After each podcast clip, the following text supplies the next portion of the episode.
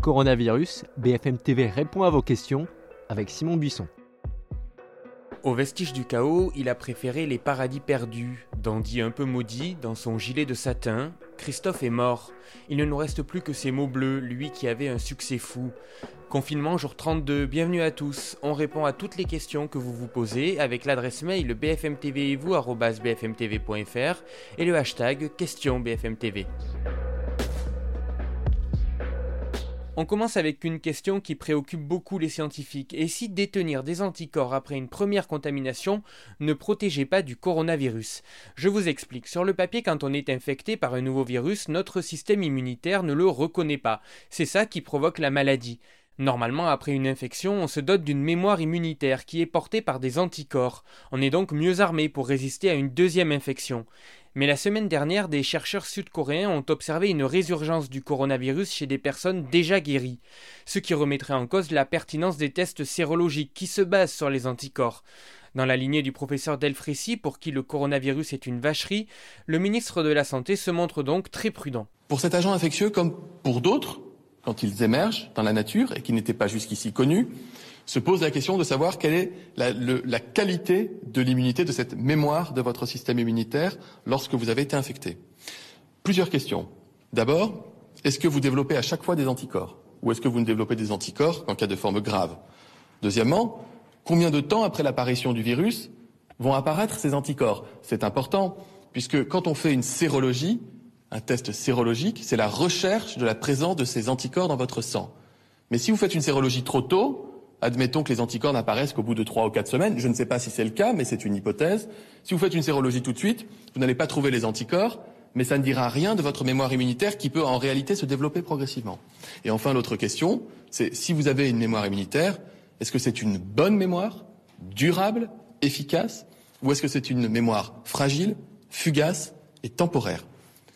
Autant d'hypothèses, autant de questions qui sont partagées par la communauté scientifique, et Jean-François Delfrécy a raison de l'aborder, autant de questions qui se posent à nous, responsables politiques, pas qu'en France, dans le monde entier, et quand nous disons que nous devons être modestes et faire preuve d'humilité face à ce virus et à la façon de s'y opposer, c'est l'illustration parfaite des questions qui se posent encore à nous. Nous aurons la réponse à cette question, mais nous n'aurons la réponse qu'à force d'observation, que lorsque suffisamment de temps sera passé pour que nous puissions déterminer chez des gens qui ont été malades il y a longtemps s'ils ont conservé une mémoire, immunitaire et s'ils l'ont conservée à tous les coups et si elle est efficace. Le directeur général de la santé a également réagi. Selon lui, une immunité qui semble protectrice et pérenne se développe dans les deux à trois semaines suivant l'infection, mais il souligne la nécessité de suivre pendant des mois les personnes qui ont été contaminées pour s'assurer que ces anticorps persistent. Jérôme Salomon complète, il peut y avoir des formes mineures, peut-être des formes ORL ou extrêmement bénignes qui ne débouchent pas sur une immunité et qui expliqueraient que certaines personnes puissent être infectées à deux reprises. Une question d'Anne-Sophie. Mon vol d'avion a été annulé, la compagnie aérienne m'impose un avoir valable un an. Est-ce légal? Non, Anne-Sophie, ce n'est pas légal. Si le vol au départ ou à l'arrivée de l'Union européenne est annulé par une compagnie aérienne, elle peut vous proposer un avoir, mais elle a obligation de vous rembourser si vous préférez cette option. C'est le texte 261-2004. La raison est simple, si la compagnie aérienne fait faillite dans les mois suivants, il n'existe pas de fonds de garantie pour indemniser le client. La compagnie doit vous rembourser dans les 7 jours après l'annulation si vous refusez l'avoir. Si elle ne veut pas, tournez-vous vers la DGAC. Il y a un bureau qui gère les droits des passagers ou vers une association de consommateurs comme l'UFC Que Choisir. En revanche, si le vol est maintenu mais que c'est vous qui souhaitez l'annuler, pas de remboursement possible à ce stade. Des négociations sont en cours au niveau européen pour trouver une solution. Il vaut donc mieux pour l'instant attendre l'annulation éventuelle par la compagnie et ne pas annuler soi-même.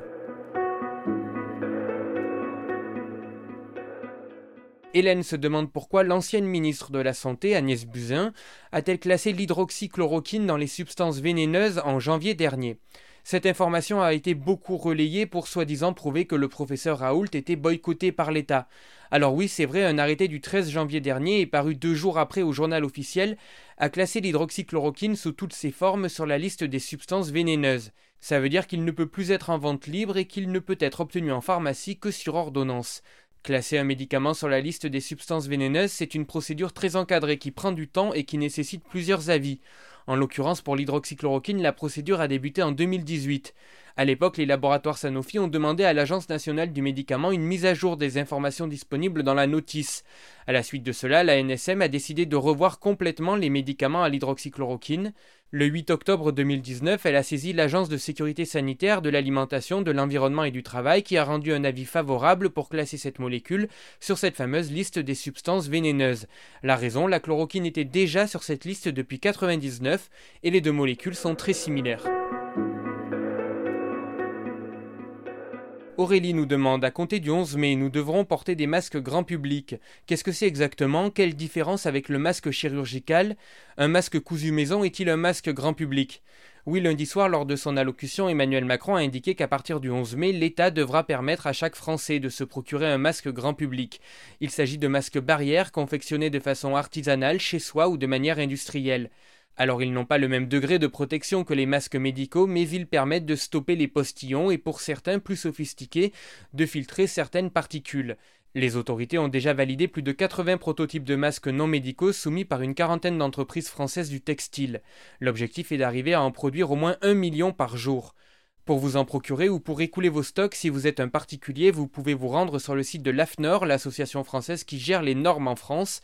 Ils ont mis en place une plateforme web qui met en relation offreurs et demandeurs de masques. BFM TV vous répond dans votre télé, sur notre site web et dans vos oreilles. N'hésitez pas à nous écrire. On se retrouve demain. D'ici là, prenez soin de vous.